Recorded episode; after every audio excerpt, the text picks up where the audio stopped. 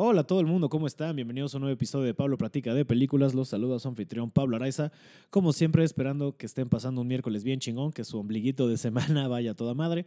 O sea, el día que sea que escuchan esto, que le estén pasando a todo dar. Bienvenidos a un nuevo episodio de este podcast.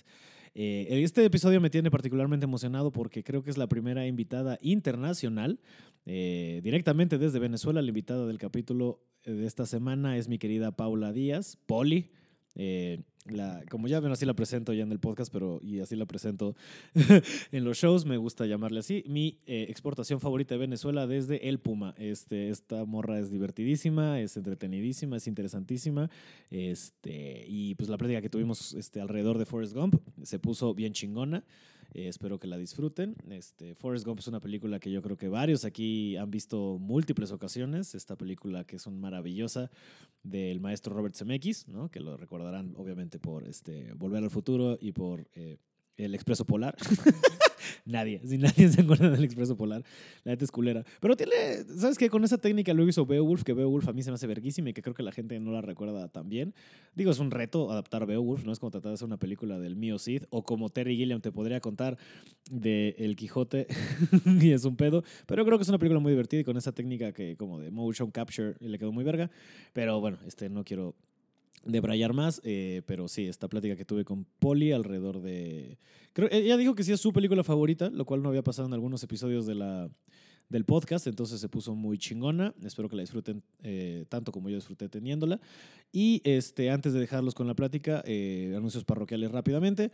El siguiente show de Trabajando Nuestra Mierda con Roberto Flores es este sábado 7 de diciembre en el Villu Puebla y de ahí lo tendremos hasta el primero de febrero en Oaxaca. Pero eh, sin trabajando nuestra mierda, yo voy a tener varios shows en diciembre. Eh, primero, bueno, acompaño a mi querido Raúl Jiménez, a quien ya estuvimos en este podcast platicando de Harry Potter.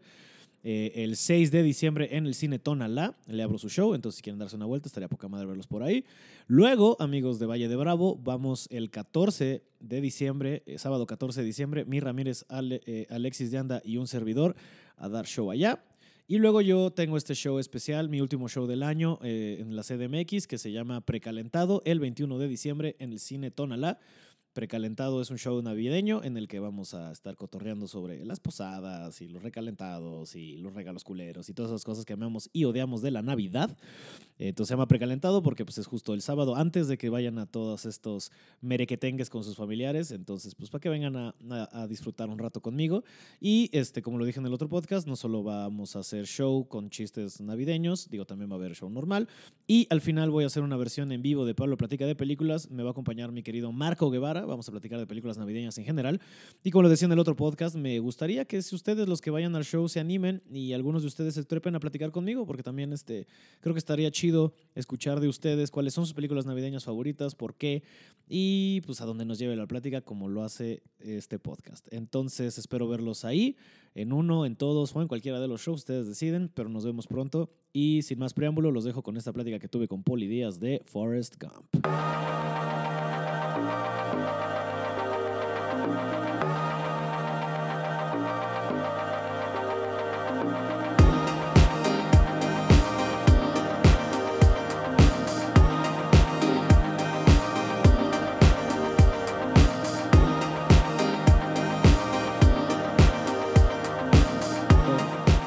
Díaz. Hello. ¿Cómo estás? Poli, a.k.a. Poli. A.k.a. Poli, estoy muy cómoda. A.k.a. la mejor exportación de Venezuela desde el Puma. Amo esa introducción. esa va a ser no sé por qué me divierte tanto decir eso. Esa va a ser mi introducción. O sea, yo algún día y, tengo otros amigos venezolanos que o sea, Nacho se va a emputar. ¿ya Obvio. Ay, ya, Nacho. Como si lo escuchara. Este es mi momento. Hijo de puta. Obviamente no lo escucha. No escucha nada. Él no escucha nada que no sea su propia voz. Él, él, no eh. escucha nada que no sea escuela de nada. Exacto. No escucha nada que no sea sus pensamientos. Pero amo que me, que me introduzcas de esa manera porque creo que te voy a robar esa, esa intro. No, por favor, si alguna vez llego a tener un especial de Netflix, va a ser así. No, no si alguna vez. ¿Cuándo? decreta, Ay, chama, amén. Porque justo. Dios te oiga. Porque aparte, justo, justo de. Pero ca- caigamos en forma rápidamente. Digo, este podcast, como ya sabes, se va a la verga bien rápido. Este, pero me acaba de hacer cara Poli de la verdad es que nunca lo he escuchado, chavo. Sí lo he escuchado, No, pero no me parece que se va a la verga. O sea, me refiero de que hablamos tres segundos de la peli y luego es todo lo demás. El punto es que, pero que- hablando que no, de, yo de vine aquí a hablar de Forrest Gump. Exacto. Así ya, bueno, de cuando te invité fue la película que, que quisiste hablar es Forrest Gump. Forrest Gump. Yay. ¿Por qué Forrest Gump? Es mi película favorita en todo el mundo. Ajá. La viste muy niña y te marcó. La vi muy chiquita y me marcó, y, o sea, y creo que la vi y como que no le presté muchísima atención porque viste que es una película que mm, como que tiene un orden cronológico que Ujú. va como topándose con hechos históricos Sí, sí, y sí. los va justificando dentro de la vida de, de este personaje que es Forrest Gump. Ujú. Y en ese momento, cuando la vi, obviamente había cosas que no entendía y era como, ah, qué cool todo esto, pero normal. Y ya luego de adulta, como teniendo una mejor eh, conciencia del mundo y de la, como de la cultura pop, Ujú. y pues este montón de fun facts Sí. que uno maneja eh, sin sentido, dije, ah, claro, y como que hice clic con la historia, ya después.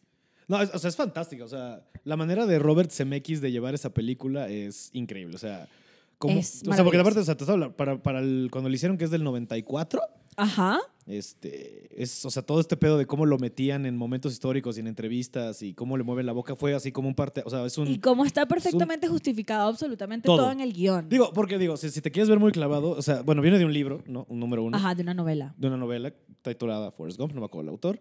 Pero si te fijas, o sea, realmente Forrest Gump es, más allá de la historia de este personaje, es la historia de Estados Unidos durante los 60 y los 70. Claro. O sea, él es, por eso es este güey, por eso su, su- ¿qué, tiene, ¿qué tiene Forrest Gump? Porque él no es, o sea, es tonto, pero no es tonto, ¿sabes? Es un güey que solo tiene una línea de pensamiento. Y los gringos son muy así, ¿sabes? O sea, es de, Sí. haces esto y haces eso y eres el más verga en eso y en eso, ¿sabes? O sea, le dicen, corre y corre. Este, que aparte, bueno, viene de Jen y todo esto, pero cuando corre en el americano y, ¿sabes? En la guerra de Vietnam, es corre y sí, corre. es un espejo. Es, Pónelo, es, es Estados Unidos. es una metáfora bonita. de los Estados Unidos. Sí. de, del est- de- porque- de- y sobre todo el- de, este, de- o sea, de un país que, que lo que hace es como, decimos en mi país, echar para adelante, ¿no? Como, Ujú, como que sigue hacia adelante hasta Sí. que logra todas las cosas que... Y así son los gringos, quieren. así es Ajá, Estados así Unidos. son.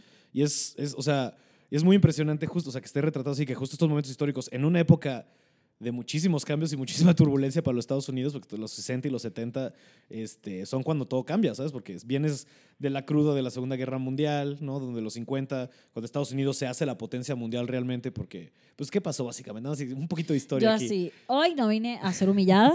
este, Estamos platicando. Yo no fui a la universidad. Yo Así- tampoco. Bueno, fui. No, mentira, sí fui a la universidad. ¿Qué estudiaste? ¿Comunicación? Estudié comunicación. Porque soy un cliché andante. Claro. Porque eso soy, Pablo Araiza. Porque no me bastó con ser un estereotipo. No, si nada. fueras un cliché, me hubieras llegado así entaconada y maquillada y, y creo que eres una persona que se la lleva mucho más tranqui que la imagen de la venezolana clásica. Totalmente. Sí, sí, sí. sí o sea, sí. no eres Sofía Vergara. Que además quiere, que es colombiana, por cierto. Maldita sea, pensé que era venezolana. qué Maldita estúpido. sea, nadie nunca muy- latina. Aquí yo muy hablando de la historia y de pinche estúpido no diferencias entre Venezuela y Colombia. Pero fíjate que yo siento que eh, esa sombra que nos invade a las mujeres venezolanas de ser de alguna manera, Ujú. porque tenemos fama de ser bellas, eso es mentira. La mayoría de las mujeres en Venezuela no son bellas.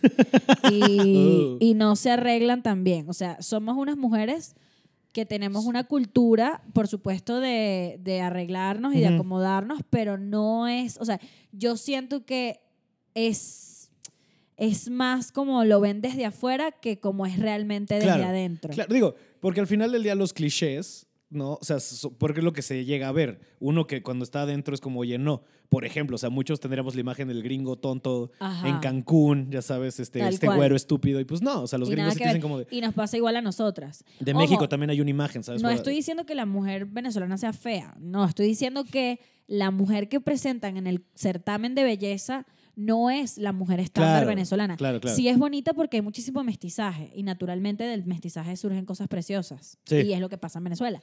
Pero Y digamos... aquí ya nos convertimos en una plática pro migración, ya sabes. eh, sí, así, Abran las fronteras. Emigren y cásense con una persona de otra nacionalidad. Porque nunca sabes cuándo va a caer el comunismo. Sí. Pronto, por favor. Amén. ¿Qué crees? Ahora sí, como mujer que salió de Venezuela, ¿qué crees que se va a caer primero? ¿El comunismo o el patriarcado? ¡A la verga! ¡Ya! Yo vine aquí a relajarme. Discúlpame. No, es, que, pues, pues, eh. Es que aparte es muy chistoso. Dios retomando. mediante el comunismo en Venezuela se caiga primero, la dictadura caiga primero. Sí, yo creo que el... Nunca pensé que iba a decir esto, que iba a elegir mi país sobre el patriarcado, pero a ver. Pero una paso, es paso por paso. egoísta y una quiere que eh, una quiere beneficiarse. Paso por paso, mira. O sea, uno, uno por uno. Primero, mira, ya cayó Morales. Digo, ya nos, nos podemos poner en discusiones de si fue un golpe de Estado o no. A mí me vale verga. Sí, a, a mí, mira, por mí que todos los que hicieron en algún momento, en algún momento, en algún momento negocios con Chávez, pues que se vayan que a la se verga. mueran todos. Eso es lo que opino. Poli Díaz 2019, que se mueran todos. Es- Mi próximo podcast. sí, amigues y luego que, Que se, se mueran, mueran todos, todos. a la verga con Poli Díaz. Así, que se mueran todos a la verga. Hay un podcast eh, que se mueran todos a la verga, chama. Es el próximo podcast. Hay un podcast venezolano muy famoso al que me invitaron, por cierto, a hablar de feminismo cuando no tenía ni puta idea de lo que estaba hablando. Se llama Que se vayan todos, de hecho. Mm, Y está bien interesante. Es de este lado. Te o sea, lo recomiendo, está, va, va, va. está chido. a todos también los escuchas. Pero justo, este, regresando un poco Ah, Forrest Gump. Porque aparte, sea, Forrest Gump, o sea, cuando no me acuerdo qué premio gana, y justo esto, por eso, revisando, haciendo mi tarea para el podcast, no me acuerdo qué premios son, también no hice la tarea también, otra vez no fui a la universidad yo. Bueno, sí fui, yo también, o sea, tú sí te graduaste, por lo que Yo entiendo. no me gradué. Ah, yo tampoco. Yo estudié cinco semestres de cine. Yo Entonces, estudié ocho. ok, de me faltaron comunicación. dos, sí. Ajá. Pero porque migré. O sea, Mm. yo me estaba semestre 8 y dije, pues, ¿me voy de Venezuela o me gradúo? Y dije, pues me voy de Venezuela. Y Claro. me fui. Es que eso es algo bien loco, o sea, sí, o sea, como que no...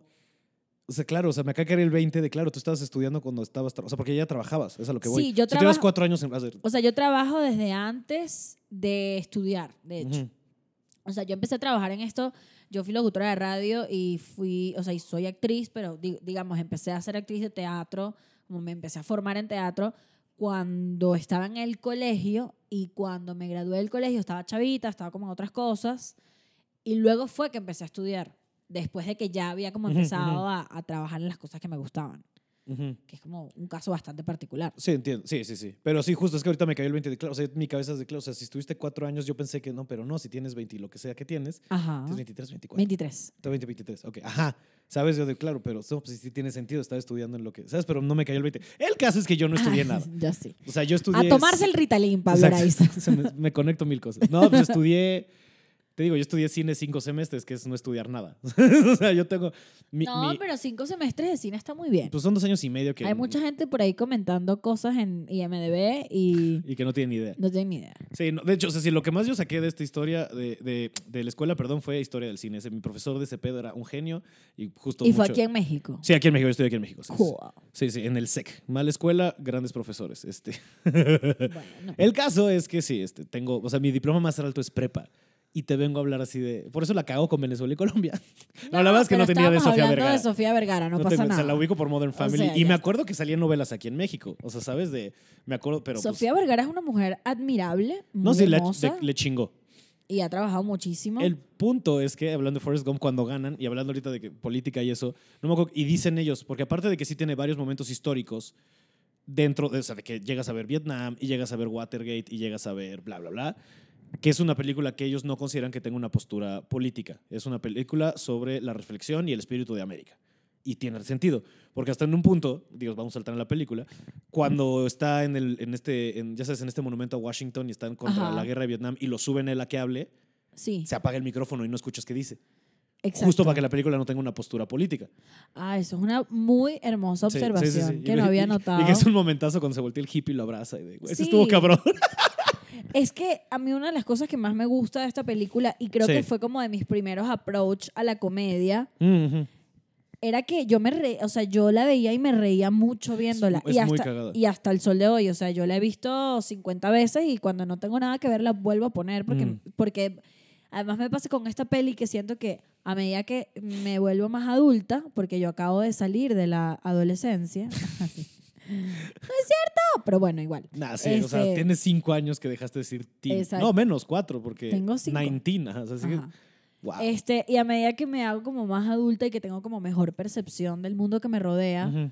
me van pareciendo cómicas más cosas. Claro. O no tan cómicas o me afectan más. Por ejemplo, yo me acuerdo que cuando yo veía la peli estando más chiquita, Jenny me caía de la patada, me caía malísimo. O sea, Ah, decía, ¿Por qué eres así con Forrest? no? era como, ¿por qué le haces eso? Y luego dije, güey, esta pobre mujer, Sí. ¿sabes? Sí, no, pues se la pasa mal. O sea, es que acuérdate que o sea, ella nace y abusan de ella. Sí, sí, fue, fue como... Sí, es que me parece una perla de película. Sí, no, es que tiene mucho, o sea, tiene, justo, digo, o sea, reinvestigando. Yo me acuerdo que hubo un punto en el que no me gustaba. O sea, que hubo un punto en el que también como que la mucha gente a mi alrededor, me pasa un poco con el padrino también, ¿sabes? Que la, o, o más, ejemplo más reciente con el Joker. La mama tanto la gente que me caga. ¿Sabes? Ya no sé si es buena o mala, ya estoy sesgado de... O sea, de no está tan buena como le están mamando todos, ¿sabes? Y yo me acuerdo de, de, de Forrest Gump que era como, ok, o sea, sí está padre, Sí. pero sí están mamando de más. A Y luego me- la volví a ver hace no tanto y justo ahorita para hacer investigación de esto vi cosas y fue de, güey, no, sí está bien sí, verga. sí, sí, está bien verga. O sea, yo en verdad con el Joker, ahora que lo mencionas, yo cuando la vi, Yo la odio. Yo cuando la vi a mí me gustó mucho y dije, tenía tiempo que no veía una película que me gustaba tanto, Ajá.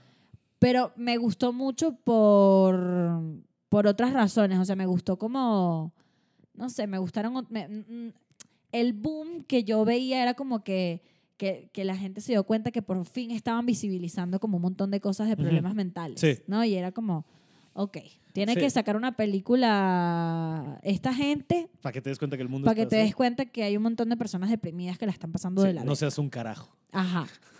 Pero a la vez, eso fue lo que me gustó. Ujú. Porque dije, bueno, en vez de estarme quejando por lo mainstream, qué cool que por fin se le está dando un espacio a este tipo de, de problemas Sí, en la cultura pop. sí, sí. Eso, con eso conecté yo. Ok, sí, ok, va.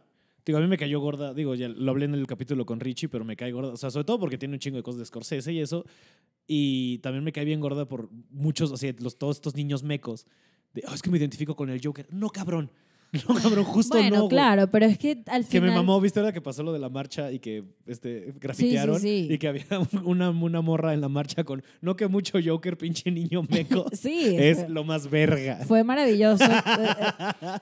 Yo creo, viniendo de un país que ha tenido tanto conflicto, que la gente al final como que, wow, o sea, enalteció el pedo y el conflicto y lo llevaron por un lugar súper comunista que a mí me cagó. Sí, O sea, al final es como nadie vino aquí a hablar de la izquierda y la derecha, señores. Esto es un personaje que tuvo un viaje de un héroe como absolutamente todas las películas del mundo y usted está ahí metiendo el Che Guevara no sé por qué. sí, y no. Eh, Y eso a mí, a mí eso fue lo que me generó como que estrés de todo el boom del Joker. Sin embargo, como te decía, sí me gustó, sí la disfruté. Después, no me gustó que me enteré que Joaquín Phoenix y. Robert, y Robert De Niro no se llevaron bien en la grabación. Ajá. Porque, porque Joaquín Phoenix estaba completamente sumergido en su personaje, porque pues es un actor de método, y Robert De Niro no. Ujú, Y Robert De Niro no conectó mucho con, pues, con esa actitud de, de Joaquín Phoenix. ujú. Y a mí no me gustó eso. Fui como que tomé. como Partido que- de Robert. Sí, fue como, ay no, al señor no me lo trate mal, ¿lo yo? fue así. eh. Ah, no me lo toque y se sienta, señor. Sí, sí, sí, sí. No, te digo, pero bueno, o sea, saltando Joker ya porque sí, puedo despotricar contra esa peli horas. Este... Y ya le dedicaste un episodio completo. No, no, no, era Taxi Driver y hablamos, acabamos hablando, porque justo Joker tiene un show de Taxi Ah, Driver y nos cagamos. No, nadie ha querido hablar de Joker todavía. Aparte creo que está muy fresca y me gusta, sobre todo digo, como esto de preguntarles y la mayoría de la gente viene con películas que les significan mucho. Entonces, regresando a, a Forrest, Forrest Gump, Gump. ahora que la reviste, justo porque aparte lo que me empezó a gustar que no había visto y justo otra vez como dices, la ves en diferentes etapas de tu vida y te, y le vas viendo otras cosas. Sí. Y justo ahora lo que vi es que justo, o sea, este, eh, no solo es un relato de un personaje, es el relato de Estados Unidos, ¿sabes? O sea, y son varias facetas de Estados Unidos, o sea, Lieutenant Dan es esta tradición que tienen los gringos super militar, ¿sabes? O sea, la historia que te cuentan de que todos sus familiares pelearon y murieron en una de las guerras, en todas las guerras que ha tenido Estados Unidos, ¿no? Y da Ese mucho es- prestigio, además. Sí, sí, sí, ajá, no, claro, o sea, ser familiar de soldados allá, o sea, como los Marines y todo este pedo, es como... Claro. Y hasta es algo que le roban a él cuando no lo dejan morir en el campo de batalla, que después ya sepas cuando. Porque hasta que se lo reclama. Sí, a- sí, a sí. Forrest. Y, y- y lo resiente y, muchísimo y Jenny, tiempo. hablando justo, o sea, regresando a Jenny, Jenny es este espíritu del Estados Unidos de, de cierta parte de la población que ha sido abusada por Estados Unidos. Entonces tú naces en Estados Unidos y naces en una casa abusiva. Entonces te vas yendo a la mierda, o sea, porque esta, la pobre morra nace y su papá le pega y yo creo que otras cosas, ¿sabes? Porque no Sí, vemos yo- qué más le hace. Sí, sí. O Creo sea, que eso se sobreentiende. Sí, sí, sí, Y le va mal a la pobre. Y creo que por eso le mama como este, o sea, como porque es- Forrest Gump es el espíritu idealizado de América, ¿sabes? Como feliz, este, muy entregado a la mamá. Y muy inconsciente de la realidad culera Claro, del otro. Exacto, exacto, Porque exacto. él en, en su ingenuidad de su de, de lo que sea que tenga, no sé si es retraso mental o no sé qué coño, pero pero él o sea, él no entiende a Jenny porque no lo porque no lo puede vivir. no lo puede ver y no lo ve. Ajá, y, no lo- y esa ingenuidad que al final es ingenuidad y que no es su culpa y que no es que él se está haciendo la vista gorda de lo que está pasando, los aleja y los separa durante mucho tiempo porque como estás diciendo, ella es, es su némesis. Sí, sí, o sea, esa es la, la cara de la moneda. Y, y justo, mira, o sea, ahorita que lo mencionas, creo que eso no lo había pensado, mira, po, qué cagado. Que tal vez por eso... Oye, en conclusiones. Oye, nos caen 20. este, creo que justo, o sea, que, que tal vez, la, lo- o sea, que Jenny rechaza a Forrest porque la tiene muy idealizada. Y creo que eso, como, digo, corrígeme si estoy equivocado, creo que como mujer te llega a ser incómodo. De un güey que te tiene tan idealizada como de, oye, bro, pues yo no soy eso que tú estás creyendo, ¿sabes? O sea, estás enamorado de un personaje, no estás enamorado de, una, de mí. Y creo que eso puede ser medio, medio ahuyentador. Y yo creo que parte de eso. Y también porque Jenny está. Eso puede pasar, sí, eso puede pasar. Yo creo que en el caso de Jenny, más allá de idealizarla, yo siento que ella nunca, al menos desde mi percepción, ella nunca sintió que era como worthy del amor Sí, también. de él. Sí, Entonces, porque ella se siente rota. Eh, claro, porque ella está muy rota y él es un tipo muy transparente, muy blanco, muy como que de- en un lugar muy amoroso y ella no está acostumbrada Ujú. a, a recibir amor. Entonces, naturalmente, es un- una persona que es abusada s- física y psicológicamente tiene muchísimo conflicto con el amor Sí. porque no lo entiende. Ujú. Y esa, ese es como para mí el motor de Jenny separándose de, de Forrest. Más allá Sí. de la idealización de la mujer perfecta, porque Forrest, o sea, si fuese otro personaje, como que el clásico hombrecito, machito, vernáculo, heterosexual, privilegiado. Blanco. Ajá. Puede sí idealizar, idealizar a la mujer que lo, que, que lo acompaña. ¿no? Sí, es- Pero en el caso de Forrest no estamos viendo ese estereotipo. O sea, más bien este, eh, Forrest rompe con el estereotipo de ese hombre privilegiado, empezando porque no tiene el privilegio porque es bruto, Ujú. porque Sí. no es tan inteligente como el resto. Y eso, eso le quita sus privilegios como Ujú. hombre blanco No, bueno, heterosexual. Y, o sea, es eso y nace con la espina, con la espina dorsal chueca, o sea, que tiene sus Sí, o piernitas. sea, el personaje a mí me parece que es una maravilla. No, es, es cabrón. o sea, está construido de una manera tan bonita. no, es padrísimo. ¿Y cómo va? Porque justo otra vez eso de, a pesar, a- against all odds, Claro. se supera, ¿sabes? O sea, corre. O sea, y porque Jenny le dice, o sea, que también es, otra vez hablando de paralelismos entre los personajes, ambos corren de sus casas, Sí, sí, sí. ¿sabes? Solo que Jenny se va a todo el pedo hippie y Forrest a otras más, cosas. lo que más amo de la superación de Forrest es que él no tenía ni idea de lo que estaba haciendo. Sí, ajá. sí. Ese es eh, ahí ahí me tienes. Sí, ahí me es- tiene Forrest Gump a mí después de no Y justo es eso, o sea, es una película, o sea, regresando otra vez un poco a los temas generales que, que- que a mí me gusta también, porque es estas, son estas películas de, de superación personal, ¿sabes? Forrest es, a, pesar de todo, sigue para adelante y no ve, o sea, y no ve para atrás. También me gusta mucho que de repente hace cosas por hacerlas, ¿sabes? Que no tiene que tener un significado, digo, principalmente cuando sale a correr, Ajá. ¿sabes? Que es, o sea, digo, sí es como un poquito para olvidarse que Jenny lo volvió a dejar. Pero tú sabes que ahora hay, hay otra cosa de, de- de ese personaje y por qué es tan interesante como él realmente no le tiene miedo a los errores. Si Ujú. te das cuenta que él nunca le tiene miedo a los errores, o sea, para él Y eso Fracasar no es una humanos. opción. Claro. eh, porque él no, él no ve el error nunca. O sea, para él es como, la verdad, él está avanzando a medida que le pasan las cosas y como quiere que pasen y ya está. Y mm, me encanta esta peli como comediante porque eh, Forrest Gump es un clown. Sí, claro. Y Sí, claro, claro, claro, es un payasito. O Sí, sea, sí, sí. Gump se da con la puerta y se vuelve a parar y él puede pasar dos horas abriendo la puerta y no pasa nada. Ujú. Y, y bueno, cuando tú ves de dónde vienen estos grandes comediantes que estudiaron clown, que, que, que, que vienen de esta, de esta escuela, y lo relacionas con un montón de personajes que vemos en el día a día en, en las películas, tú ay, haces clic y dices, ay, claro, y Forrest Gump es uno de ellos. Ujú. Me encanta eso de, de esta. de Sí, de sí, esta sí, no, peli. ese es, es, muy, es muy cagado.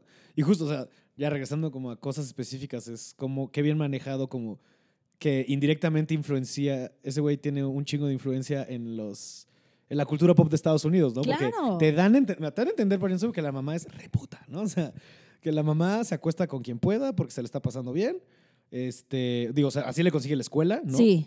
Y te dan a entender que Elvis es como uno de sus amantes, Ajá. ¿sabes? Y, eh, y según esto es, Elvis saca el pasito famoso de ver a Forrest Gump de niño. Sí. Eso es cagadísimo. Eso me parece así increíble. Y luego justo creo que también mucho del personaje ahorita, o sea, como hablando de la mamá, que la mamá también es muy importante, porque también los Estados Unidos, sobre todo en los 50s y luego se fue de- des- desvirtuando, eran mucho de esto, ¿no? De ama a tu familia y ama a tu pueblo, ¿sabes? O sea, Sí. es muy tu casa, ama a tu casa. Este, y por eso ellos tienen un pride así de yo soy de Arkansas, yo soy de Alabama, yo- eso es como que es muy, muy gringo. O sea, aquí, digo, obviamente hay gente que lo tiene, pero yo no creo, yo, al menos en mi caso, yo no conozco a nadie que sea de, güey, yo soy de Morelos, cabrón. Bueno, le pasa a los norteños. Sí, exacto, por eso Yo soy me- de, eh, güey, yo soy de Monterrey, güey. de Hermosillo, Sonora, ¿cómo lo les ser de sí. Me gusta tu acento porque aparte estás saltando como siete. Siete escalafones Ajá, ajá. en mi, mi voz. Bueno, Ah, porque no, me rodean. No, pero vives con un chingo. Pero aparte es como de, de- o sea, no solo estás cambiando de, tu acento venezolano a mexicano, sino, Sino mexicano a norteño. Estoy ahí. Te has, dado it. cuen- ¿Te has dado cuenta, que, o sea, y hablando de Forrest Gump, que tiene este acento, que el acento norteño, digo, es obviamente, ¿no? Pero que el acento norteño mexicano es similar, o sea, la, la cadencia con la que La hablan es cadencia. igual al sureño gringo. Y viste que esto, esto pasa en Y también todos se los- cogen a sus primos, ¿no? Coño, qué feo. Esto pasa en todos los lugares. Hay una región venezolana, eh, o, sea, una re- o sea, los Andes están pegados a Colombia. Ujú. Y el acento eh, gocho, porque le decimos gochos a los andinos, es muy parecido al de Colombia y de alguna manera se parece al norteño de aquí. O sea, ¿cómo es? O sea, el, ¿alguna vez escuchaste hablar al comediante Nanutria? Sí, Nanutria habla muy parecido Ya, ya, ya. a... pero Capaz- para los, los que nos están escuchando, que no, que el- ¿cómo el- lo podría, o sea, el ¿lo tema- puedes hacer? Lo que pasa es que el norteño, como que yo siento que naturalmente pone la voz como si tuviese algo en la garganta. Es como así, como cuando hablan, como que arrastran. Como que sientes que la voz se les va a gastar pronto. Y pues se va, se va a ir a la verga. Y el, el gocho habla más, o sea, el gocho es como desafiante. O sea, el, el gocho es como, a ver, porque ahorita ando con los acentos mexicanos. Es como... Pero regresando a, Eh, a a ver, casa. estoy pensando. Eh, Pablo, ¿usted me quiere acompañar ahí a comprar unas cosas en, en- en la bodega? ¿Me Ya, quiere- ya, ya, eh, cantadito, ya El- entendí el- Es el- como hacia arriba, es Ajá. como... eh, ¿Y usted se va a quedar a dormir hoy aquí en la casa? Sí. Y hablan de usted, entonces Mm. como más hacia, hacia el colombiano. Tú no hablas de usted, sí es cierto. mira. No, yo no hablo de usted. en Caracas Yo no tengo habla- modales. Mi, mi mamá me educó mal. No. no, en Caracas no se habla de usted. Ya, ok. Eh, a menos que Es sea... más colombiano el usted, justo regresando a... ¿Cómo? O sea, hablar de usted es más colombiano que venezolano. Sí, en está- Colombia todo el mundo habla de usted y en, estas, en esta zona que te estoy diciendo, Ujú. en los Andes específicamente, eh, la gente habla de usted. Mira.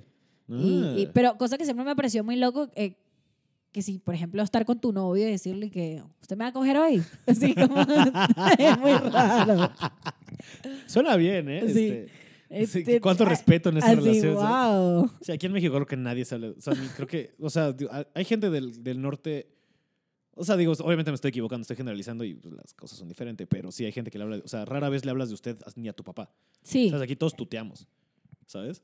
Y es algo que me da mucha risa porque de niño te dicen como, al menos en mi casa, porque eran muy tradicionales, como de no puedes hablar con malas palabras y eso. Y sales al mundo real y todo el mundo habla de la verga. sí, todo el mundo habla horrible. Y eso es, eso es en todos lados. Sí, sí, sí, como en tu casa es como, no, es que hay que cuidar las palabras, y no enfrente de la abuela. En mi casa nosotros empezamos a decir groserías muy pronto. O sea, yo creo que yo decía groserías abiertamente cenando con mis padres desde que tengo como 15 años. Wow. Claro, fueron escalando. Como que el primero, primero podía decir como coño, como vaina, que es como algo muy típico de nosotros. ¿Qué coño aquí es? Es lo que hablamos hace rato, las groserías. Coño aquí es dura.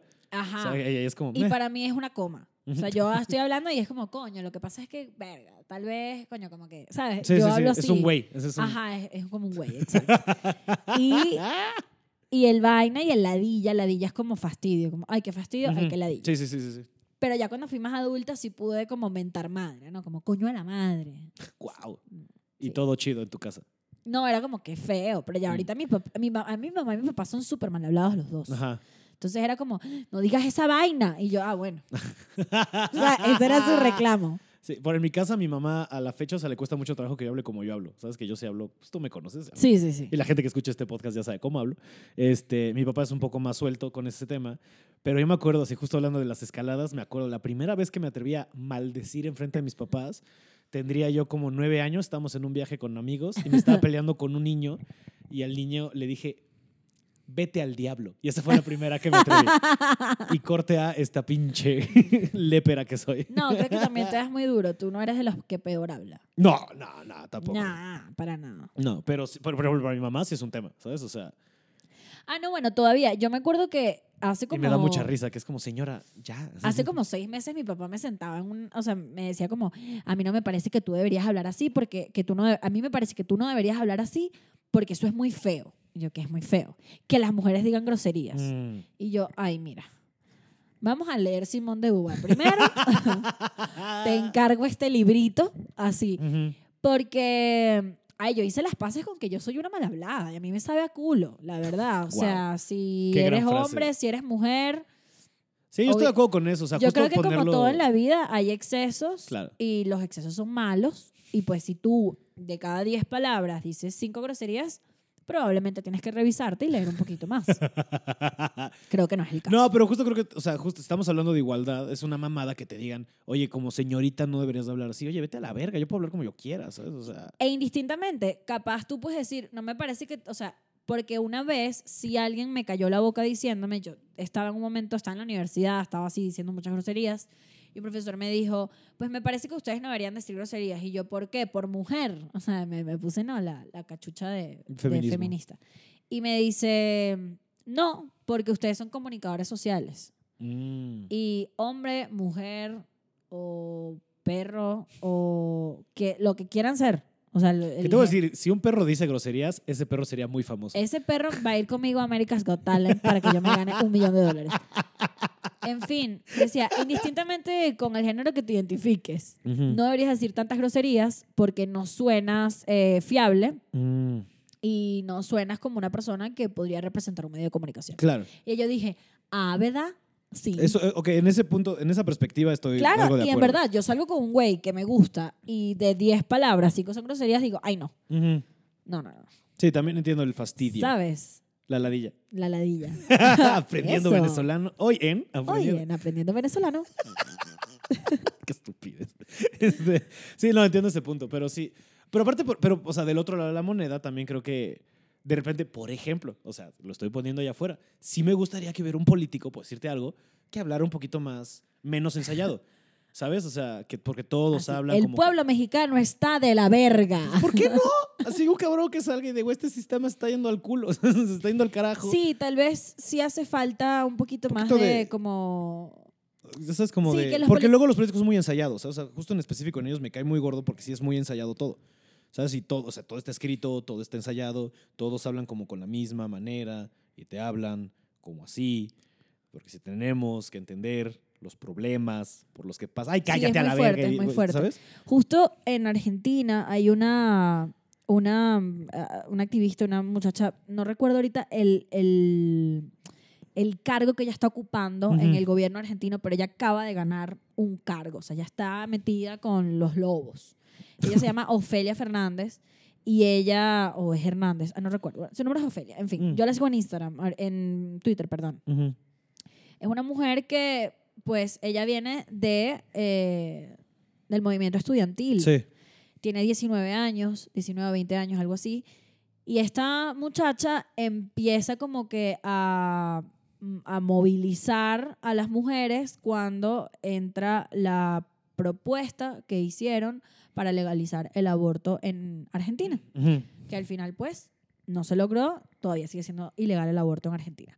Pero esta niña es impresionante porque ha sido muy criticada porque mientras ella está ocupando un cargo en el gobierno, pues a la vez tiene 19 años y en la noche va y sale y rumbea y se y bebe y chupa y se cae a curda y la critican por eso, porque es como una, una persona que está en el ámbito político debería ser de esta manera. Claro. Y al final, lo que la gente no identifica es que la- lo político es lo público. Y si una persona el- en su vida pública se comporta eh, como se comporta cuando está haciendo su chamba, eso es lo que necesitamos Sí, en, el, sí, porque otra vez, en el poder. porque está siendo real, o sea, está siendo honesto y no está siendo un personaje. Otra es una vez. persona que está completamente comprometida con Que su te- te voy a decir, propósito. aquí en México, antes de que, porque se me fue el pedo de que sí hay alguien que ya lo está haciendo, que tenemos al Mijis. El Mijis es este güey que es cholo. Y no me acuerdo de qué partido es, creo que era de. No era, es que no era de Morena, ya se me fue el pedo y le estoy cagando. Disculpen ustedes, radio escuchas, así radio podcast escuchas. Te escuchas. Este. Y Poli, así porque estoy y platicando yo contigo. y Chalupa que está por ahí. Chalupa está por ahí. Fíjate que Chalupa no le gusta cuando hablamos de Morena, porque como que, como que sí votó por se AMLO y. Se oculta. Chalupa es muy de la 4T. Bueno, Ofelia Fernández, eh, en realidad no conecto con sus, con sus corrientes y con su... Ideológica. su- sí, con su corriente ideológica y con su ideología política, porque es completamente y radicalmente de izquierda. Eh, pues yo viniendo de Venezuela, Te da miedo tanta izquierda. digamos que vengo de eso y sé que no funciona, sé que es un experimento fallido, pero puedo identificar que a pesar de que no eh, conecto con sus ideas, se me hace una chingona. Y me parece que lo que hace políticamente está muy bien y es muy irreverente y me encanta porque cuando edita sus videos en Twitter tienen hip hop. Está chido. Está chido, sí. Entonces te digo, aquí tenemos al, o sea, antes de que antes de que alguien, porque seguro alguien nos va a corregir, el Miji sí habla como, o sea, tú lo sigues en Twitter y sí es como cámara banda, ¿sabes? Así sí habla más ok. coloquialmente. Entonces sí existe alguien, pero me gustaría que fuera más, o sea, justo lo que estoy diciendo de, oye, cabrón, o sea, porque por ejemplo, ¿cuántas veces no llega a pasar este políticos, o sea, que son así este súper en contra de los derechos homosexuales y les encuentran amantes homosexuales menores de edad, ya sabes? O sea, eso llega a pasar un chingo. O sí, sea, eso pasa muchísimo. o sea, ¿sabes? O sea, de que, ajá, pasa tanto como para que ya sea un- una cosa, ¿sabes? No es como un caso aislado. Pasa como para que Y siempre que alguien el que es súper anti algo, siempre me es como, a ver, un momento, ¿qué estás escondiendo? ¿Sabes? Y, y pasa con todo. O sea, Sí. siempre que la gente está de que, ay, qué horrible es quién tiene la razón. Y después le ves, aquí no ven que tiene la razón, te No acabas de qué- quedar como sí, si, que- ¿qué? ¿Qué es quién tiene la ¿Qué es razón? esto? un pro- ¿qué es- o Estos sea, programas, Por contexto quiero pensar que es un programa que es estos como... programas de que, ¿qué pasa el infeliz? Ya, ya, ya, sí, sí, como Laura y Ajá. en América y todo este O sea, pedo. mi papá era de los que decía, esto es horrible, es Y demasiado. Y mi papá era de los que se puede aventar tres horas de quién tiene la razón. Ah, bueno, o sea, por ejemplo, mi papá, Y además que todos los personajes hablan de esta manera, porque son cubanos, porque están en Miami. Entonces Claro. es como un placer culposo escuchar este tono de voz. Que la gente cuando me escucha cree que yo hablo como hablé ahorita. sí. No identifican la diferencia. Está muy bien. De hecho, no, no, no es cierto. Sí. De hecho, no, no de me hecho, di como, cuenta. como hiciste voces, no mames, nada. ¿Qué? Sí, justo mi papá también era súper así como anti telenovelas y esas cosas. Y el güey, así vas a su baño y tiene así repleto de TV Notas y TV novelas.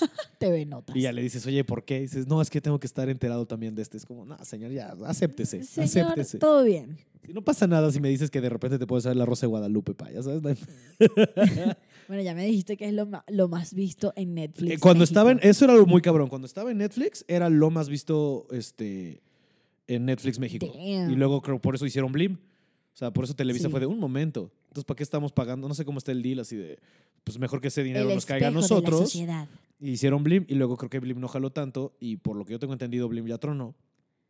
Y este, pues no sé qué va a pasar con todo ese catálogo. Supongo que lo Y nos fuimos a la verga nosotros hablando de la Rosa de Guadalupe y empezamos hablando de First Gump. Ahorita regresamos, mira, porque siempre, siempre hay una manera de reconectarlo. ¿Ah, sí? Porque sí, mira, tú tranquila. Este, ¿Tú editas? no, esto es así como está, así se va. Ah, sí. ¿Ves cómo no has escuchado el podcast? ¿O pensaste que estaba editado? Pensé que le quitabas cosas. ¿Cuánto tiempo llevamos? 34 ah, minutos, mira, tranquila. no está tan largo. Yo pensé que ya llevamos como 50 minutos. No, tú tranquila. Dando Este, opiniones. Pues porque bueno, también porque empe- estábamos hablando fuera de aire y hablamos un chingo. Ah, exacto. Entonces, más bien por eso lo sientes este, pesado. Pero este. No, justo, o sea, Blim valió madres y, y no sé qué va a pasar con ese catálogo, porque creo que sigue corriendo, pero ya no, o sea, ya no le están metiendo nuevo. Claro, video sigue existiendo. En mi teoría es que, pues, como viene al cargo Telmex, pues no te dan opción y ya está. Y claro, video ahí está, y tienen series originales y todo el pedo, o sea, como y con, de repente así con Mm. Damián Alcázar, o sea, eso sí es como. Qué wow. bueno, yo no tengo cable. No, yo tampoco. Es, es algo de la generación, ¿no? Yo creo. Pero si te fijas, así según esto, hacemos esto para ahorrarnos de no, no voy a pagar cable porque qué ve de la verga los anuncios, no sé qué.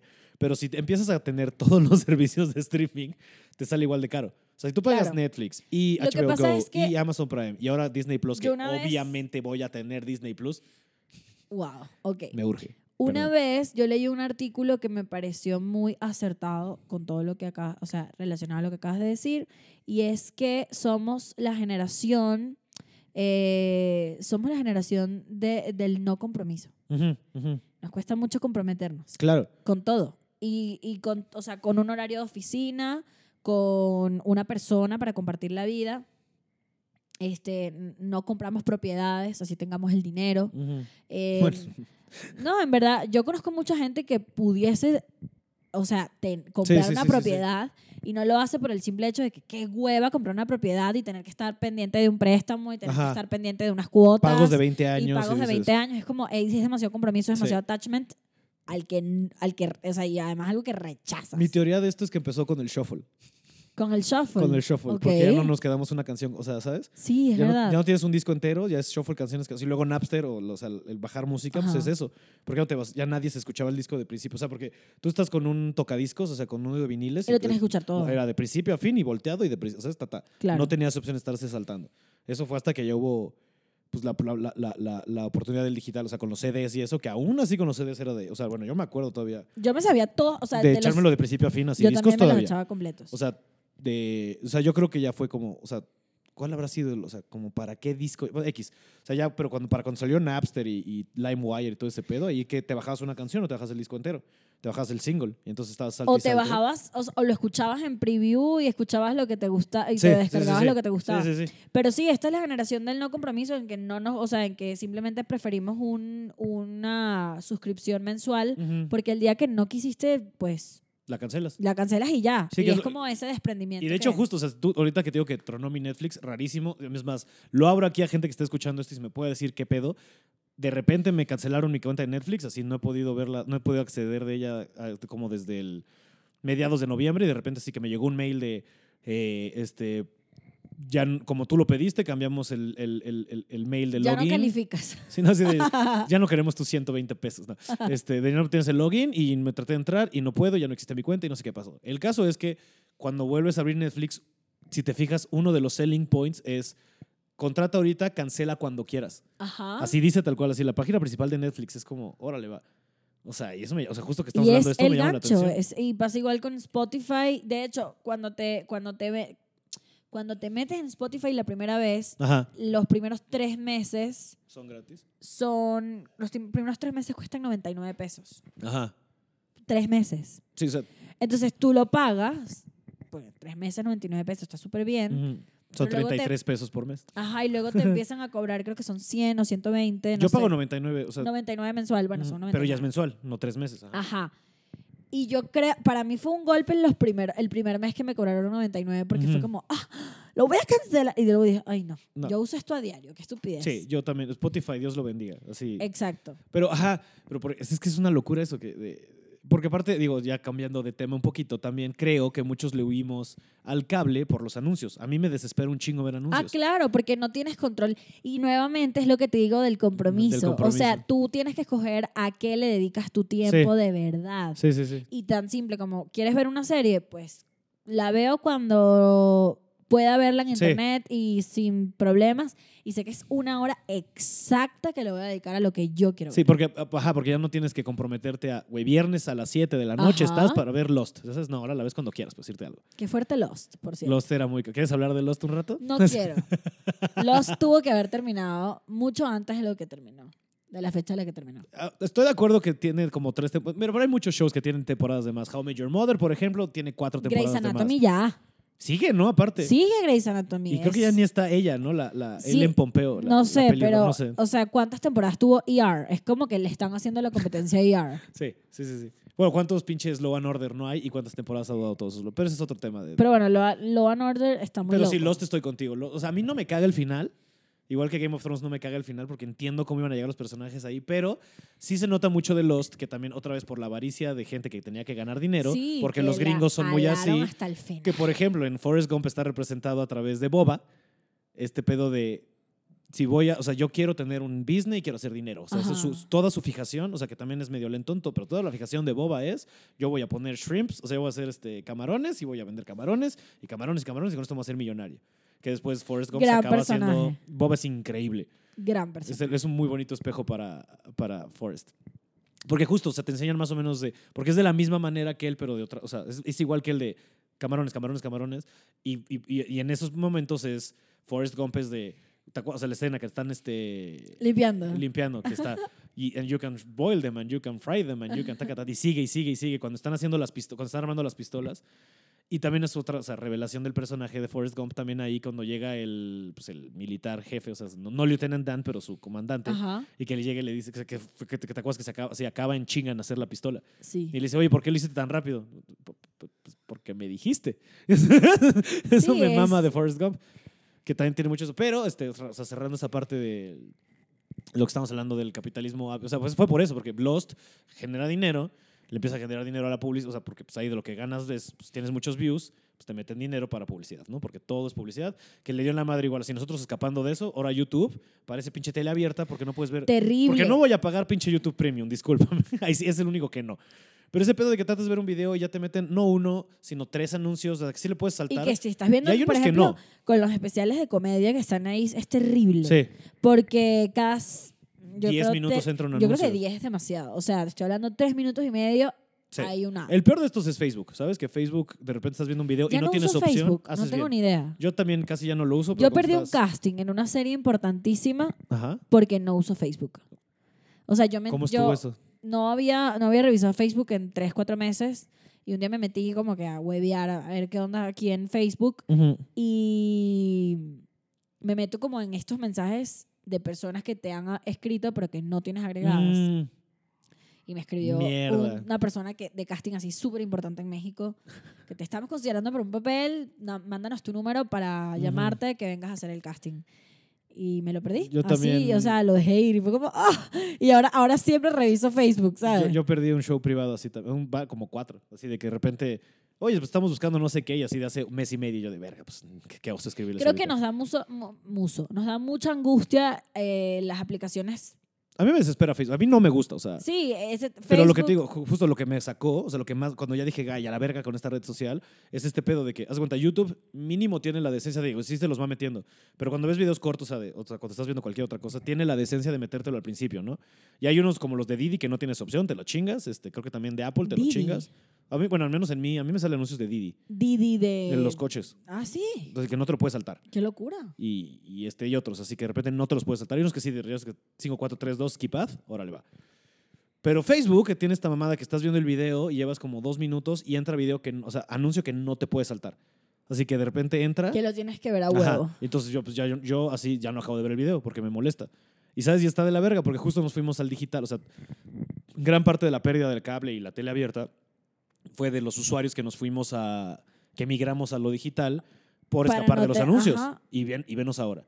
Y o sea, yo espero en Dios que porque la suscripción le sea Bueno, suficiente a pero sin Netflix ir para muy no meter lejos. anuncios, ¿eh? Sin ir muy lejos. O sea, estar en Instagram Ah, ahorita ajá. es... set- yo creo que no, no estoy exagerando, por supuesto, pero mi feed tiene por lo menos 40% de publicaciones de publicidad. Sí.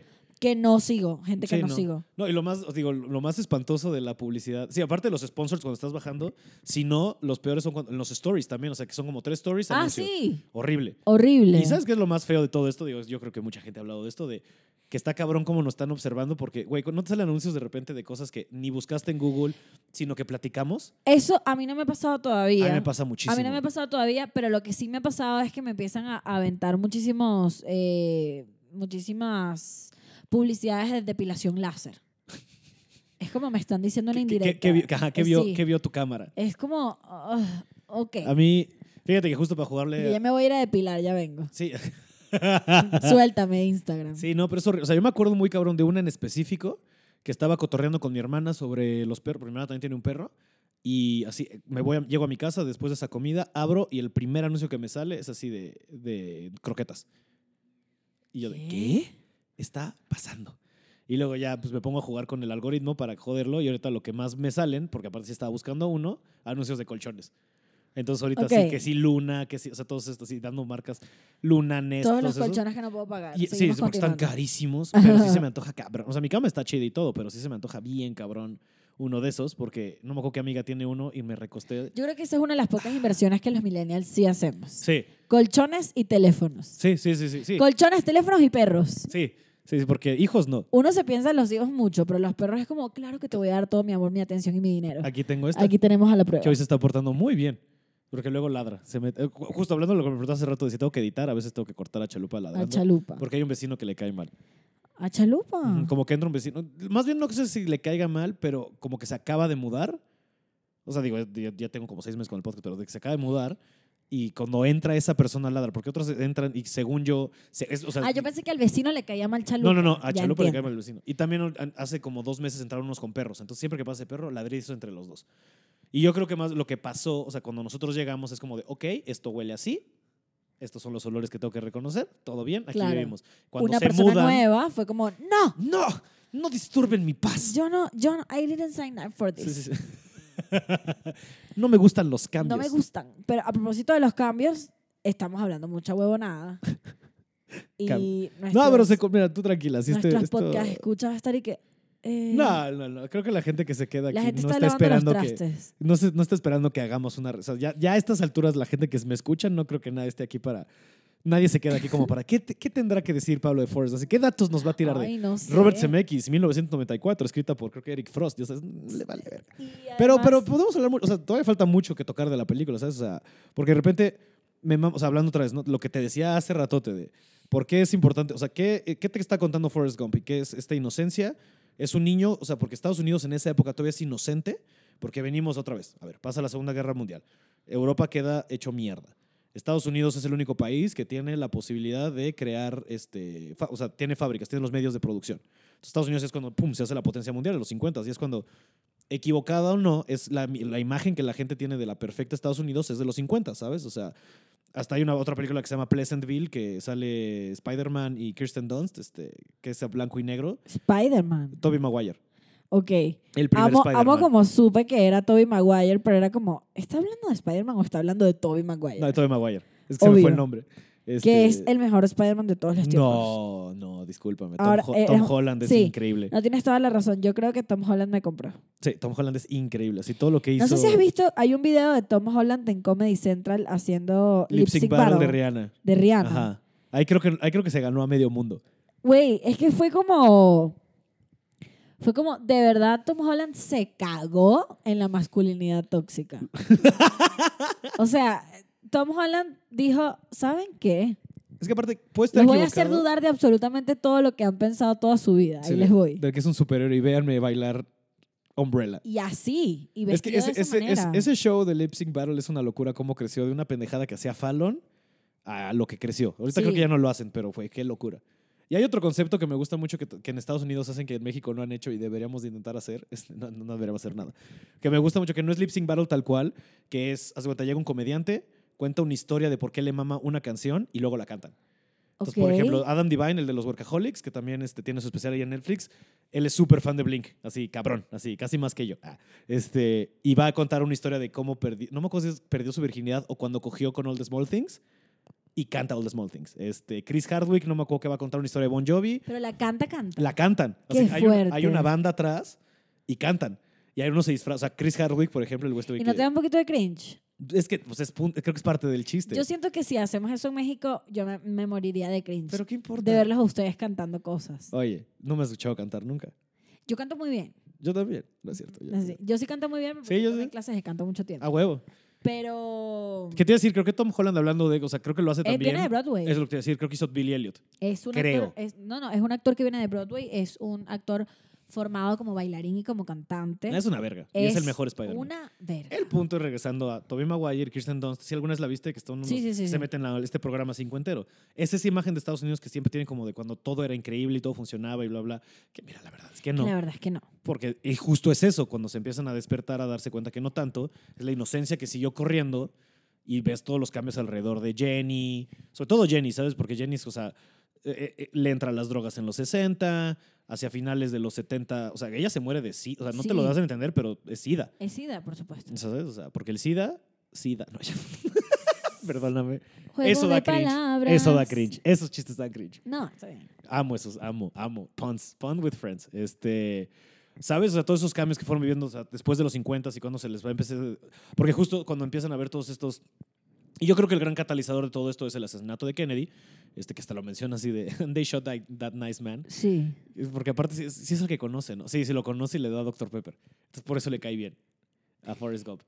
Y luego, que sin que, o sea, es que todos esos momentos como políticos. Es que todos los momentos O son sea, este pedo de cuando está justo en el hotel, otra vez no me acuerdo por qué está en DC, creo que es después de haber ganado el ping pong o lo que sea, y que ve cómo están metiéndose a las oficinas desde el hotel Watergate, es decir, Ajá. que él haya sido la llamada, es como, güey, Sí, es, él, es que porque es, no me el dejan de- dormir. Ajá. es el detonante de absolutamente todos los momentos importantes de la cultura norteamericana. Ay, se puso Justo. brava. ¿Viste? Este, ajá, o sea, tiene un buen de cosas sí que está bien padre, o sea, todo eso de Porque aparte, otra vez, o sea, este, e- es una exploración de Estados Unidos. O sea, Forrest Gump es como esto, o sea, porque también parte de la narrativa de la película y cómo está construida es él contándote su historia, que los Estados Unidos es lo que hace. Estados Unidos tiene una historia y una versión de ellos mismos que, pues no sé si son el narrador más fiable, ¿sabes? Porque Pero eres claro, tú. pero él, él cuando la narra, la narra desde su ingenuidad. Exacto, exacto. Entonces, al Entonces, final... ¿qué tan honesto esto? O sea, por ejemplo, lo de la lluvia, pues no sabes, ¿sabes? Ese tipo de Sí. cosas. Este, lo de la, o sea, hasta lo del correr y que se le hayan roto las, las ¿cómo se llaman? Las, las cosas que tienen las ajá. piernitas. Tiene una palabra, pero comunico. se me fue la sí, palabra. bueno, por supuesto, eso sí. Eso sí Sabes es todo eso, pero entonces también la narrativa que se nos ha contado de Estados Unidos puede estar fallida. Es a lo que voy, ¿sabes? Eso también me gusta que tiene esta película, que te puede- están diciendo, mira, Sí, te da como el bene- le da- les da como el beneficio de la duda ajá, a ellos. ajá, ajá. Como... Y, y también es un pedo que también tienen muchos los gringos de cuenta tu historia y no me importa, porque si te fijas van cambiando los escuchas, ¿sabes? Empieza contándosela a alguien y acá terminan y de repente cortan y está contándosela a alguien más. Y además que cada quien tiene una forma distinta de tratarlo a él. Exacto. Porque hay unos que no le soportan y hay otros que más bien están maravillados Sí, sí, sí. con La- el personaje. Ajá. Y justo tiene mucho, o sea, eso es Estados Unidos, o sea, esta narrativa que te cuentan ellos mismos de sí mismos, que tal vez no es tan cierta, o sea, si nosotros, o sea, digo, este, tu país creo que es un poco diferente en esta perspectiva, pero nosotros aquí en México que estamos a la sombra del gigante, eh, sí es muy entendible. Te marca, ¿quieres contestar? Podemos cortar Eh, dos segundos, Cedric. Sí. A ver. Ajá. ¿Dónde nos quedamos? Y 3, 2. Perdón, ustedes, Poli recibió una llamada. Este, Oh, sí. Digo, o sea, se va a editar esto, ¿no? Entonces no va a haber ningún lapso de tiempo más que entiendan que si hay aquí un salto es porque tuve que cortar porque Poli recibió una llamada. Tuve que haber aprovechado de ir al baño porque me estoy haciendo pipí. ¿Quieres, ¿Quieres pausar? No, no, pero ya no le queda tanto tiempo. Así Pues que ya no. O sea, digo, depe- depende. O sea, llevamos 53 minutos, hay unos que han durado dos horas, pero yo creo que ya No, estamos, ya es estamos llegando a... Yo que he hecho radio, te A la digo, recta final. la gente no. De, no está ahí dos horas. O sea, en ese caso, el más largo ha sido ese porque fue el Paula del Castillo y que hicimos todo, hablando de Robert Zemeckis, ah, hicimos toda la trilogía de Volver al Futuro. ah, bueno, pero entonces, claro. Es toda la trilogía. Y además tú entonces- ya no hemos almorzado. Sí, no, yo todavía tengo- sí, hay que comer. Entonces hay que ir a alimentarse. Este, este, pero sí, justo te digo, o sea, como la narrativa de Estados Unidos alrededor de sí misma que te van contando, este, digo, nosotros estamos a la sombra de este gigante y pues tenemos una visión de Estados Unidos que después de un tiempo, y creo que el mundo, ¿no? O sea, como que se vendieron ellos mismos como esta nación Pero es que cabrona. justo es una película bonita para aprender de la historia de los Estados Sí. Unidos desde, des- desde lo que tú estás diciendo. Sí, sí, sí, exacto, desde exacto, no, exacto, exacto. no tomar una postura, Exacto. sino simplemente entender cómo se formó ese Estado. Exacto, exacto. Y está cagado verlo, ¿sabes? Y darte cuenta, y sobre todo ahora, todavía más tiempo después, que volteamos a ver y si es como de, oye, güey, estas cosas también raras. Digo, este, creo que el catalizador de. Porque justo es eso, ¿no? Como son los procesos en los que Estados Unidos empieza a cuestionar a sí mismo si su moral es la correcta, si este, estar metiéndose en guerras es lo correcto, ¿sabes? O sea, justo, Sí. justo los 60 y los 70 para Estados Unidos una época de muchísimo Conflicto. conflicto que, o sea, se ha arrastrado ahorita, ¿sabes? Este, y, y pues sí, y, y- y se ha arrastrado ahorita y es gente que creció con muy jodida, tanto que siguen ahorita los pinches boomers. ¿así? Así. Ya renuncian. ok, boomer. Además que eh, esta peli, bueno, yo además de todo lo que tú estás hablando del contexto histórico y todo lo que representa, para mí verla eh, como actriz también fue muy bonita por ver los arquetipos que desarrollan. Claro. O sea, ver, el, el- ver a la madre, ver a, a- al- al- a, la, a la mujer, o sea, el estereotipo de la mujer que quieren Ujú. manejar y, o sea, la relación entre los amigos, Ujú. o sea, los dos amigos, la, re- la, la relación medianamente, pa- o sea, como La figura paterna que es Lieutenant pa- Dan. ajá, la figura paterna que él encuentra en el Teniente Dan. O sea, de verdad es una película muy linda y que cada vez que la veo me deja cosas. Justamente Ujú. el tema de la madre, la relación que él tiene con la madre, yo la estaba analizando esta mañana porque yo decía, la relación que tiene él con su mamá es una relación medio ediposa. Sí, sí, sí. pero a la vez no. Porque tú no lo ves, o sea, porque tú no, tú no lo ves a él buscando a su madre en otras mujeres. No.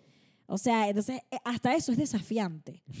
que, que hayan querido, o sea, que, o sea, ellos agarraron una relación madre-hijo y la pusieron, o sea, la llevaron hasta el final, o sea, Eh, Y la- es increíble. El era su persona- Sally Field amiga, es su increíble. hermana, y, y viste que él nada más le- ella nada más le lleva 10 años a Tom Hanks. Sí, es cabrón eso. es muy fuerte. Sí, pero y justo tienen algo que es bien bonito. Creo que la relación, o sea, hablando de, de los arquetipos y eso ahorita sí que nos clavamos, pero Porque sí es muy interesante eso que mencionas, porque sí son muy marcados. Muy qué, marcados. qué- qué- qué personaje des- desarrolla qué rol, ¿no? O sea, Ajá. otra vez le tienen el papá, este, Boba, o sea, como el amigo, como este, ya sabes, como esta relación que nunca tuvo, Jenny, el amor y la mujer, y a la vez que puede ser, y porque abarca un chingo, porque Jenny es para él la, la- para él la Madonna, pero para el resto del mundo es la puta. O sea, al punto que se encuera. ¿Sabes? Al punto Sí. que ella tiene que vivir de stripper un rato, porque anda ahí y la ves metiéndose perico y la chingada y media, ¿no? Este, o sea, la pasa mal la pobre Jenny. Sí, Jenny es bien trágica, güey. Entonces, ahorita se lo piensas. Pero la mamá... Que que- también es una representación de la mujer en esa época. no, claro, claro, claro. y o sea, sí, todavía, o sea, fidedigno, o sea, es cabrón. es súper, es súper, eh, ¿cómo, cómo se dice? Ay, esto tiene una palabra. Eh, Destruct- autodestructivo. no, no, no. Está muy vigente. Mm, sí. Está muy vigente como muestran a Jenny, o sea, como las mujeres ahorita nos podemos identificar con el mismo viaje de Jenny. O sea, porque... Y sí, o sea, yo ahorita empecé a ver Mad Men. No la había visto nunca. Hablando de los 60, mira. Y me pega muy cabrón ver la naturalización del machismo de esa manera, pero como así las mujeres eran como tan, tan fuertes y tan, o sea, no sé, como tan bien paradas, que aún después de todo el acoso y después de toda la opresión que vivían, al menos en el mundo, en, en el universo Mad Men, eran unas duras, eran Sí. unas cracks. O Sí, sea, sí, sí, sí, sí. les valía verga. Digo, es que está difícil, o sea, imagínate. Y se, y se secaban las lágrimas y la sangre como si nada porque era lo único que se podía hacer en el momento. Sí. Como no con quién está hablando de esto hace poco de no queremos tener a nuestra abuela en ese contexto, pero ¿te imaginas lo mal que la pasó tu abuela con tu abuelo? O Por sea, supuesto. ¿sabes? Mi abuela se fue de su casa porque su padrastro la quería violar. Madres, o sea, Eh, y eso es una y ella lo dice y, y esto es lo que yo digo de él porque él, nuestra lucha ahorita es justamente escandalizarnos y no seguir naturalizando ese tipo de conductas. ujú. Mi abuela lo dice de una manera muy tranquila. O sea, es como, ay, no, yo me fui con el primer tipo que se me pareció que fue tu abuelo, porque ya yo no quería estar en esa casa con ese hombre malo. O sea, mi, mi para mi abuela era muy normal que este tipo, que le llevaba 30 años, se la quería coger cuando ya tenía 14 años, y mi abuela se tuvo que ir de su casa con quien ella creía era el amor de su vida y terminó siéndolo porque siempre estuvo casada con mi, con mi abuelo. Este, pero qué fuerte. No, está cabrón. O sea, sí está horrible. Y es un poco lo que le pasa a Jenny también. Sí, sí, sí. o sea, otra sea, vez Jenny- su papá pa- nos dan a entender que. Y Jenny Y se- aparte, y aparte, y, y se repite, o sea, y se repite esa conducta, o sea, no solo autodestructiva, porque pues obviamente, o sea, todo lo que hace y el- porque llega en un punto que está bien padre, o sea, porque sí, como que encuentra la liberación y está con el movimiento hippie, ¿no? Pero todo, igual que Estados Unidos, pero siempre lo que viene después- un tipo. exacto. Ajá, o sea, acuérdate que cuando se le la encuentra validación de un hombre. y cuando se le encuentra este güey Forrest Gump la- en, la, en, en la marcha contra la guerra de Vietnam, el güey que está con ella como que no te dan, o sea, nunca la tocan ni nada, pero le vuelve a decir como, sí sabes que nunca te lastimaría, ¿verdad? Que es algo que le decía el papá. Ajá, ¿sabes? Y entonces es repetir esos patrones de normalización de la violencia masculina que está de la verga. ¿Sabes? Entonces yo creo que sí, lo que estás diciendo de, pues si te puedes identificar con eso, pues y, qué, duro. Y, y te identificas también desde un lugar, como digo, de, de, de pensar que sí hemos avanzado muchísimo y que, que impresionante como, como en ese momento la pasaban. No, sí, Porque sí, si sí. ahorita hemos avanzado muchísimo, estas mujeres de verdad Pobrecito. eran unas cracks. Sí, pero qué cracks, feo vivir cracks. eso, ¿sabes? O sea, Sí, muy fuerte. No, y otra vez, todavía se sigue viviendo. O sea, está bien que se esté escandalizando la banda y, o sea, no me quiero, o sea, no quiero tomar tanta postura, voy a tratar de ser como Forrest Gump, pero es una mamada que la gente esté emputada porque rayaron un...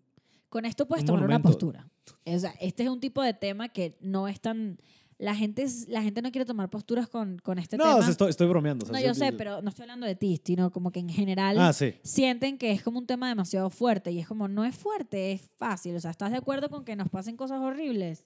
No. Ah, entonces no te puede doler más un edificio. Sí, no, Punto. ajá, es, es- así, es muy déjalo ahí. simple. O sea, ¿cómo? porque entonces no estás entendiendo el mensaje, ¿sabes? O sea, si tu pedo fue ese. Y también luego, o sea, hay gente que luego empieza a debatir como, ah, pero ustedes de qué se quejan, en Arabia Saudita les va peor. Es como, ese no es el punto. Sí, justamente. Hermano, por favor. No que esté mal allá y significa que esté menos peor aquí, ¿sabes? Está mal en los dos lados y los dos está de la verga. Pero, ahí vamos. pero ahí va, ahí va, ahí va, ahí va. Y este, ¿y qué te quería decir? Ah, sí, de la mamá, que creo que está bien padre, que ella le enseña, hablando de una mujer dura que también, o sea, el papá los abandona, ¿no? El Forrest Gump, o sea, es otro, otro déficit con el que está Forrest Gump, ¿no? Que también otra vez, regresando, es, la gran, es el gran sueño americano, de a pesar de todas las adversidades, por pura perseverancia llegas a ser multimillonario, ¿no? O sea, de que De repente que le llega Por un... la chamba. Ajá, porque le chinga, porque no para, Ajá. porque no deja de correr. Entonces avanza y avanza y avanza y avanza y por... O sea, sheer will llega hasta, hasta ser el multimillonario de, lo, de Boba Gump y luego, este... ¿Y te acuerdas que le llega una carta de, de que invirtió en Apple? En Macintosh. ¿Verdad? ¿Verdad? Que dice- el que hasta que dice de- la superpartió con esa decisión. Así que, ajá, de, ah, pues alguien me dijo que le metiéramos varo a esto. Creo que era una compañía de frutas. Y le, y le abre la carta y dice Macintosh. Es como, wow. Qué, así, detallazo. Pero la mamá, la mamá le dice algo que es bien padre. Porque la mamá le enseña a no. O sea, le- nunca le disfraza que él es menso, ¿sabes? Que él es lento. Sí. Nunca. Pero le dice, mira, mijo, tú sabes cómo, tú sabes qué déficit tienes. Depende de ti escoger hacer cosas tontas. ¿Te acuerdas que le hay un punto que le dice como stupid is a Sí. stupid does? Ajá. Entonces tú, mira, ya sabes, pero tú se verga. Y luego también le enseña, que creo que por eso también este Forrest Gump es tan bueno con todo el mundo alrededor, que le enseña nadie, que nadie nunca te diga que es mejor que tú, pero tú tampoco eres mejor. Todos somos iguales. Ese es un mensaje muy particular y sobre todo creo que en esa época es como radical, porque a todos somos iguales y de repente hacen tomas que no sé, digo, en los finales de los 50, principios de los 60 de los Estados Unidos haber sido muy raro de ver, que están en una, en una misma mesa gente de un chingo de etnias, ¿sabes? O sea, la mamá invita a comer gente... Y decir todos somos iguales en los 90 en Estados Unidos es heavy, porque esa fue la época en la que de verdad Estados Unidos empezó como a manejar este tema de la igualdad, pero real. Sí. O O sea, sea, empezamos en los 60 con todos los movimientos. y Claro, pero Martin me Luther imagino, King y eh, pero esa fue la época en que estaba Bill Clinton. Ah, ya, ya, sí. ok. Y era esa, y fue ese como ese, bueno, al menos es lo que yo veo desde afuera, eh, porque no viví ahí, pero fue como una época en la que yo siento que de verdad empezaron a, se empezó como a ver el cambio por la generación nueva que habían, que nació con el todos somos iguales. Sí, sí, porque sí. es como ahorita nuestros padres con la, con, que, que son ligeramente homofóbicos. Ajá. Exacto, normal, exacto, o sea, exacto. ellos fueron criados cuando, o sea, a ellos Sí. les dijeron esto está mal. Sí, en los 60 hubo los Ajá. cambios, pero los niños que crecieron ya con esas ideas, en los Exacto. 90 ya tienen 30, ya Eh, tienen poder y, Y claro, ya, ya, en- ya. esa, y, y, y- y cuando sale una película en esa época en que de verdad empieza el progreso en Estados Unidos, pero orgánico. O sea, en que la gente fue criada con otro chip, en que ya el, el racismo de verdad está mal visto, en que pues, pues ya fue la liberación de la, comuni- de la comunidad LGBT. O sea, en ese Sí, o- momento. o mayor visibilidad película- de todo Es eso, una, sí. pelu- una película irreverente as fuck. Sí, sí, cabrón. O sea, y, y mu- o sea, otra vez, que haya tenido representación de esta gente con... O sea, Jenny tiene sida, ¿sabes? Eso es cabrón. Sí. Y es mujer. Y es mujer. O Eso es muy lindo. O sea, todo lo que, el- el- como que, eso, o sea, se cagan en los estereotipos de una manera muy bonita. O sí. sea, juegan al estereotipo, pero a la vez se cagan en ellos de una manera muy bonita. Sí, exacto. O sea, y lo va construyendo bien padre. Y justo sí, es una película que sale en el 94. Entonces, es, o sea, sí es... O sea, sí haber sido... Otra vez, ya como estamos de este lado de la historia, yo, o sea, yo no creo haberla visto cuando salió.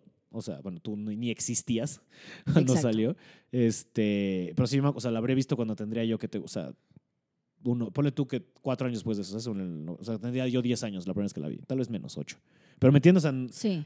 No tengo el era un niño, no tengo el contexto para ver qué habrá sido Pero ahora, lo, que una la película vemos. de Hollywood de Tom Ajá. Hanks, Robert Zemeckis haya tocado estos Que temas. fun ¿sabes? fact, cuando eh, Tom Hanks hizo esta película, no le pagaron sueldo. O sea, él no cobró por ser actor en esa película. ¿Porque Él la quería hacer? No, ¿O por qué? porque el acuerdo fue, quiero tener un porcentaje Ah, de, de, los derechos.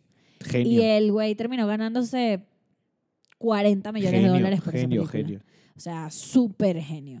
Y luego fue tanto un ¿Le vio, palo. le vio el potencial ese güey, o sea, pinche claro, genio. y la vaina fue un palo. O sea, la gente quería que hubiese una segunda parte y él dijo no, no, no, no y no. Y como a finales de los 90, casi 2000, tenían un script para una segunda parte porque la, el- la novela tiene una segunda parte de. First Gump y sucede lo del el 11 de septiembre Mm, y cambia como toda la, como que toda la historia que ellos habían escrito sí, pues no y nunca puedes. la sacaron. Hubo un buen- es que otra vez, o sea... Y me alegra que no la hayan sacado. No, está de- o sea, creo que está bien. O sea, hay una películas que muy- no necesitan sí. secuela. Y es que sí, justo yo creo que, o sea, como en general, hablando otra vez de la historia de los Estados Unidos y ya como para enfocarnos en ese, porque estamos en los 2000 sin- este, yo creo que los dos eventos más trágicos, o sea, ma- de que más han choqueado a los Estados Unidos han sido el asesinato de Kennedy y la caída de las Torres Gemelas. Yo creo que eso, o sea, fueron los dos grandes cambios tectónicos de Estados Unidos. Porque aparte, o sea, sí, lo que dices, ¿no? Ya había más visibilidad y más aceptación en los 90s y eso, pero pues las últimas elecciones te demostraron que no tanto. Ya sabes que hay una muy buena sección del público, del, del público americano, que no tanto, o sea, que siguen siendo bien pinches racistas. ¿sabes? Pero también es, es un poquito una irreverencia de ese grupo de personas No, claro. horribles que... O sea, también es una manera de rebelarse. Sí, sí, es una, es una manera de ser irreverentes ante el cambio. Ellos dicen, no, no quiero, quiero esto, quiero, quiero mi... Que sea blanco todo. Ajá, Por decirte algo. que, y nunca fue siempre blanco. Nunca. Solamente, ay, es que este es un tema tan extenso. Sí, sí, sí. Y otra vez, otra vez hablando de idealizar a los Estados Unidos, que es lo que hace Forrest Gump de alguna manera, ¿sabes? O sea, o- y sí, o sea, es que es eso, justo como para cerrar, es muy chistoso como Forrest Gump, no solo es la historia de este personaje, es la historia de Estados Unidos, ¿sabes? O sea, y está de huevos, o sea, y ver todo eso y cómo las diferentes facetas que tienen alrededor de él, todos los demás personajes que representan diferentes caras de Estados Unidos es súper interesante. Si llegaste hasta aquí, si llegaste hasta aquí, podcast escucha, ve a ver Forrest Gump. Es importante que la vayas a Sí. ver. Es importante que des tu opinión. Es importante que des un fun fact en caso de que lo tengas. Hay muchos en IMDb. Sí, ¿Cómo dices tú, IMDb o IMDb? eh, la primera, IMDb porque eres un mamón. exacto. Claro. Porque soy niño fresa. Pero no viste cómo dije Forrest Gump, ¿no es cierto? Forrest Gump. Soy yo, como Forrest Marta, Gump. Marta de baile, que está a punto de cambiarse el nombre a Marta of Dance.